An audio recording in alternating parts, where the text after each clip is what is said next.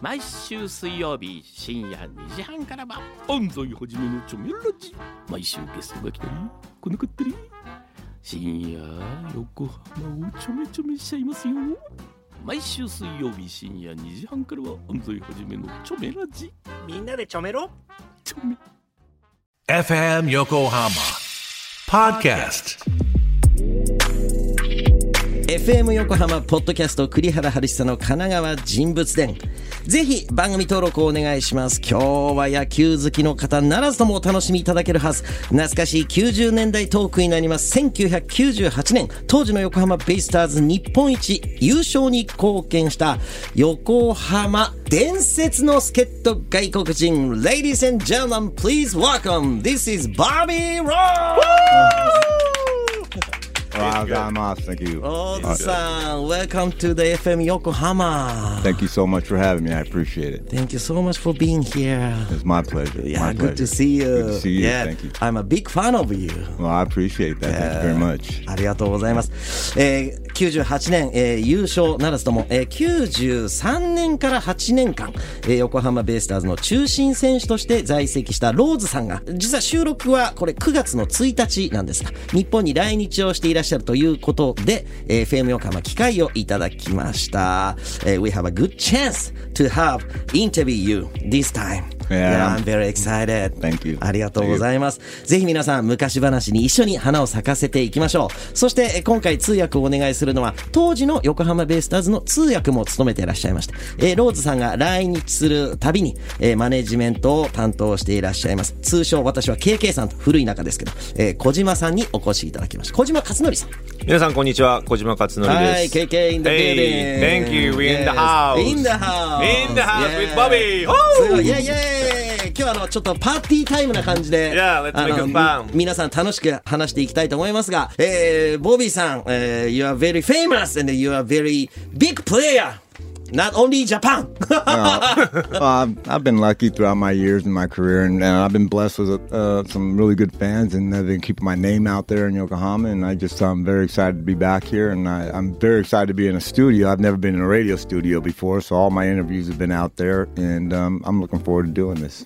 8年間野球してたんですけれども実はラジオの収録って今日が生まれて初めてなんですよ。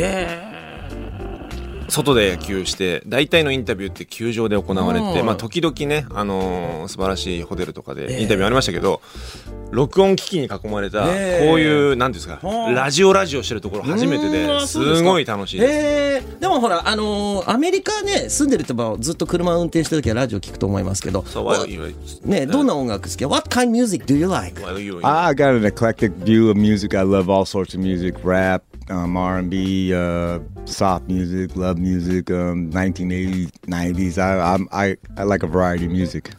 あの非常に幅広い音楽を愛しているんですけれども、まあ、自分が今56歳なので、えまあ、80年代90年代はいの曲を中心に、えー R&B とかソフトソウルミュージックとかそのあたりが好きですね。へえ、ね、すごい。野球の話しなきゃいけないんですけどね。We have to talk about baseball, but、uh, we're talking about music right now. That's okay. I love music. いや、よかったです。いや、しかし、あの、90年代が懐かしいです。 And I'm reliving it right now. Every time, every time I go outside, I have memories of the, the times I've been here. I mean, the memories, the stores, the people, the sights, the sounds, everything, the smells, everything about this place is just bringing back great memories to me. And I, I, I can't, I don't want to leave. I love being in Yokohama. Yokohama is my, my favorite place to be. 5日ほど前に来日して今今日本甲子園に行ったり新幹線に乗ったり、えーホテルに行ったりあとは朝早朝横浜スタジアムまで散歩したりしてるんですけれども見る景色鼻にこう伝わってくる匂いもう全てがなんか自分の記憶をどんどんどんどんこう蘇らせてくれて本当に懐かしい気持ちで毎日毎分横浜から離れたくないです。えー、もうあれから何年経験経ってますかね、 So 小島 what さん was the last year you were here? 2000年まで、だから2000年ですね。ですよね。はいですから、over 20 years 23 years. past. 23 20, Wow. 20 years Yes, past. yes. But, you But- still, you still love this town, Yokohama. and Yokohama. Absolutely. I mean, it, it's amazing to see the reaction of the fans to me uh, because it has been so long. You know, you lose sight, out of sight, out of mind. And but fortunately for me, the fans remember me and, and, and things that had happened here with us as a Bay Stars, and I'm so grateful for them keeping me in the in their minds. 6月に球団に招かれて西武3連戦の、まあ、スペシャルコメンテーターというか、はいしたんですよね。ゲストでいらっしゃゲいましたよねストで来たんですけれども、まあ自分のことなんかね、もう23年前のことだし、まあまあ覚えてる人もいないだろうと。横浜スタジアムに着いてトークショーの会場に行った時に、ものすごいファンの方々が熱烈に迎えてくれて、迎えてくれただけじゃなくて、ローズ23ユニフォームとかタオルとかを掲げてくれはいて、もうそれの彼らの熱量が自分にも瞬時に伝わってきて、い。やそうスーパーヒーロー思わず涙が出てしまったんですよ。へでこうトークショーの開始が23分遅れちゃったんですけれどもだから今自分がこう横浜にいるってことはやっぱりファンの方がねもう全てですよね。強かったあの時は本当に。僕はローズさんの活躍だけじゃなくてみんなそうだと思います。1番から9番まで言えますよね、えー I still remember the order ね、石井さん、ハ、さん、スーさん、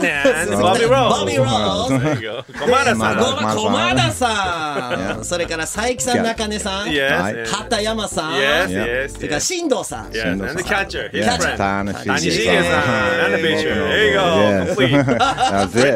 すごい、すごいですね。なんであんなすごいいいメンバー揃ってたんだと思いますか？How, how you feel that? How come you made that? Super lineup It's one in a lifetime thing. I mean, when when a team comes together like that, it's one in a lifetime that that, that happens. And you know, normally that they have uh, a few guys in there that aren't really good, but our whole lineup was really nice and really good and strong. あの、93年からずっと若手時代から一緒に育ってきたんですね、僕らは。まあ、それが完成した形があれだったんですけども、やっぱり大体どの時代でもどのチームでも、外からの助っ人とか、調子がいい人いるけれども調子良くない人もいる。でもその調子良くない人を埋め合って、サポートし合ってっていうのが多いんですけど、あの年のあの打線は、本当に今思い出しても完璧でしたね。すごかったです。今もね、あの、now DNA Baystars is a kind of pretty good team. ね、like, uh, you know, 桑原、牧、佐野さん、宮崎宮崎、ね、good players, but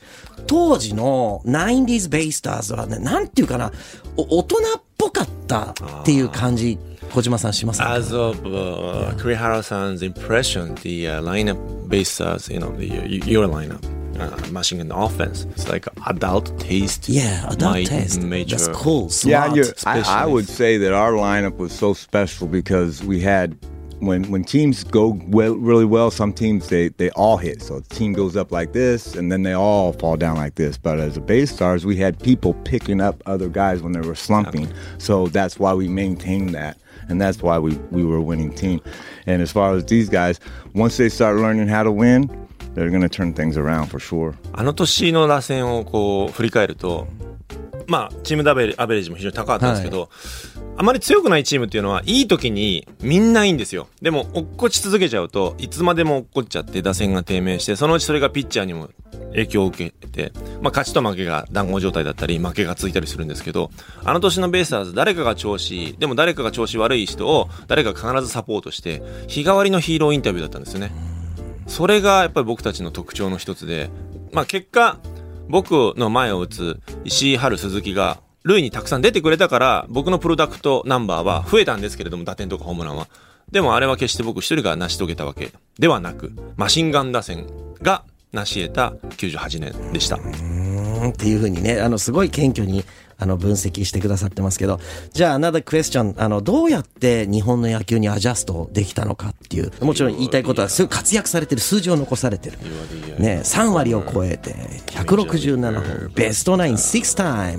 It was, a, it was one of those things, like I said, sorry, I've noticed before, is I saw the talent that we had, and I did not want to be that weak link. So I just wanted to go out every single day and prove myself that I was going to keep up, hold my own. So I did not become that weak link with the lineup. And it wasn't a matter of adjusting to anything as far as, you know, the Japanese style, American style, it was just going out there and performing, playing baseball.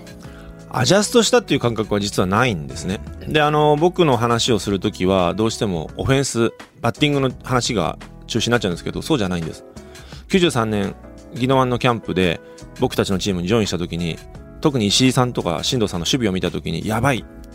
これは自分は、このままのレベルでは、レギュラー取れないと思ったんですね。ですねで、石井さんとか新藤さんの守備のレベルも含めて、チームの弱点に自分がなりたくなかったんですよ。このチームの戦力になるためには少なくとも、彼らのレベルに自分がまず追いつかないとっていうのが、93年の初年度の沖縄キャンプの印象でしたですんでオフェンスのことばかり注目されるんですけれどもディフェンスで石井拓郎新藤達也に追いつこうというところから僕のベイスターズのキャリアは始まったので自分の中であまりこうアジャストしたっていう感覚はないですね。へー I didn't know that ねすごい。I, I feel baseball is baseball, and you, when you get on that field, it's the glove, the ball, and the bat, and that's what it is. 野球はねやっぱりあのバッティングは派手ですけどもでもねバットとボールとグローブで要素されてますから打つだけじゃダメですもんね、とはいえ日本にアジャストしないで帰る外国人たくさんいますよね I mean, I, I can I, I can't speak for how they couldn't adjust to Japan. My adjustment here in Japan was really um, about my family adjusting to Japan, and this is where KK and, and my interpreters came in to play to help me go out on that field and play because they kept my mind at ease with my family being taken care of at home, and they they got adjusted and acclimated to Japan. And once that happened, everything just took off. And I, I I'm grateful for KK, Yas, all the people who were involved in taking care of my family, which then in turn helped me play better on the field. Thank you, Bob、8年間のお生活でまあ私と僕の先輩の川島康さん康が通訳でサポートしてました、 まあ、ボビーが今言うには僕ら通訳が、まあ、家族のことだったり娘さんの学校のことだったりお腹痛い時の病院の手配だったり、まあ、そういうのも含めてグラウンドの外のところをしっかり通訳2人がサポートしてくれた自分はまあ家族が快適で過ごせていることが family oriented 非常に大事なことなのでまあ野球でね、素晴らしい成績を収められたのは、もしかしたら、あの、家族のサポート、それから家族をサポートしてくれたチームの仲間のおかげだと思います。もうこの話の中身今の話の中身が何よりの日本でアジャストできたその証拠だと思いますね。リスペクト、ローズさん。Absolutely, it, it. Without that, you get nothing. So you have to be able to have respect and be able to to be able to let things happen, so you don't get you know, you know, not dealing with any of the garbage or stuff that goes on. It really まあ、あとはね、あの、現実を受け入れる、受け止めると言いますか、まあ、時には嫌なこととかね、あの、本当ゴミ箱に自分がいるような嫌な日もありました。でもそれもね、一部ですから、それはそれとして次にこう進んでいくっていうね、あの、勇気というか、そういうものも持ち合わせながら生活、プレイしてました。いやあの予想以上に深い話を聞けたのでじゃああのパート1の締めとして、はい For closing、はいパート1トークセッションぜひあのさっき小島さんがボビーさんのことを話してましたその街への思いこれ FM 横浜のポッドキャストなんで横浜の一員になりたいと今でも思っているという the city of Yokohama has meant so much to me throughout my career and my life. Um, my two youngest kids, Rihanna and Cody, were too young to remember Yokohama and all the people and all the great, you know, things that have happened here. And I wanted to bring them back as adults so they can experience the kindness, the love, the generosity, the people, the, the, the atmosphere of the baseball field that they can actually experience as adults. And when when I wanted to do that to bring them here, it, it was a way of showing them that how much I love Yokohama and what Yokohama meant to me. So I wanted to be able to share that with them so they can experience it. You know, along with my wife, she absolutely loved Japan. She did not want me to leave Japan. She wanted me to stay here, and it was one of those things that you know, it is what it is. But absolutely, I love Japan. I wanted to bring my kids back at, from the young age to where they are now, so they can experience it as, as an adult. And you know, that's how much Japan means to me. If it, if I didn't like Japan, I wouldn't have brought them back over here. And I absolutely love Yokohama. I love it here, and and my daughter is so happy. Rihanna, she's she's speechless. 今回の来日は奥さんと それから一番下の自分の娘リアンナと3人で来てます。リアンナは98年ベイスターズが横浜ベイスターズが優勝した年に生まれたラッキーガールなんですけれども彼女は日本での記憶が2歳までしかないんで日本が横浜が横浜の街人々がどれほど素晴らしいかを経験していません。上のお姉ちゃん2人が横浜の学校に通って素晴らしい人間になれて今もう30歳40歳なんですけれども上のお姉ちゃんたち2人が経験してることを真ん中のコーディー君と下のリアンナちゃん2人が経験してなかったんですよ。彼らが幼すぎて。それが僕にとってのローズ家にとってちょっと残念なことだったんです。で月日が流れてコーディー君もリアンナちゃんも成人になりました。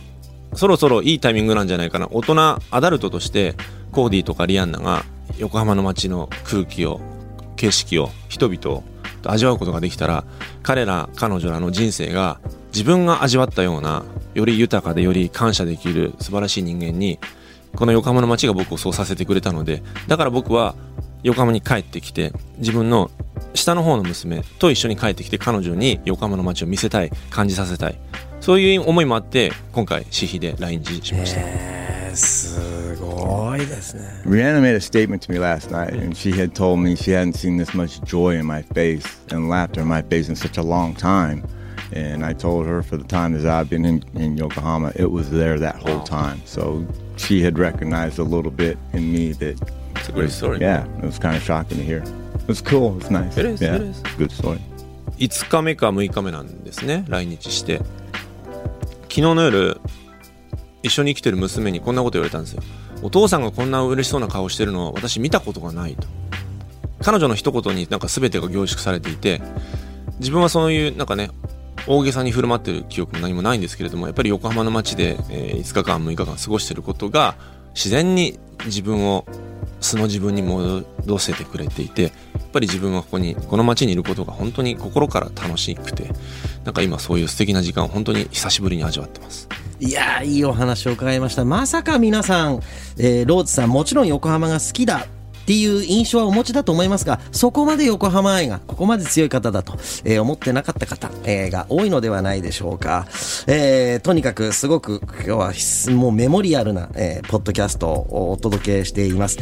今回のゲストは98年横浜ベイスターズ日本一の中心選手横浜最強助っ人外国人ボビー・ローズさん。来日記念トークセッションです、えー次回のパート2もお楽しみください、えー We are looking for the, the talk session part 2 right after this Alright. はいありがとうござい.ます Thank ローズさん in the building KK さん in the building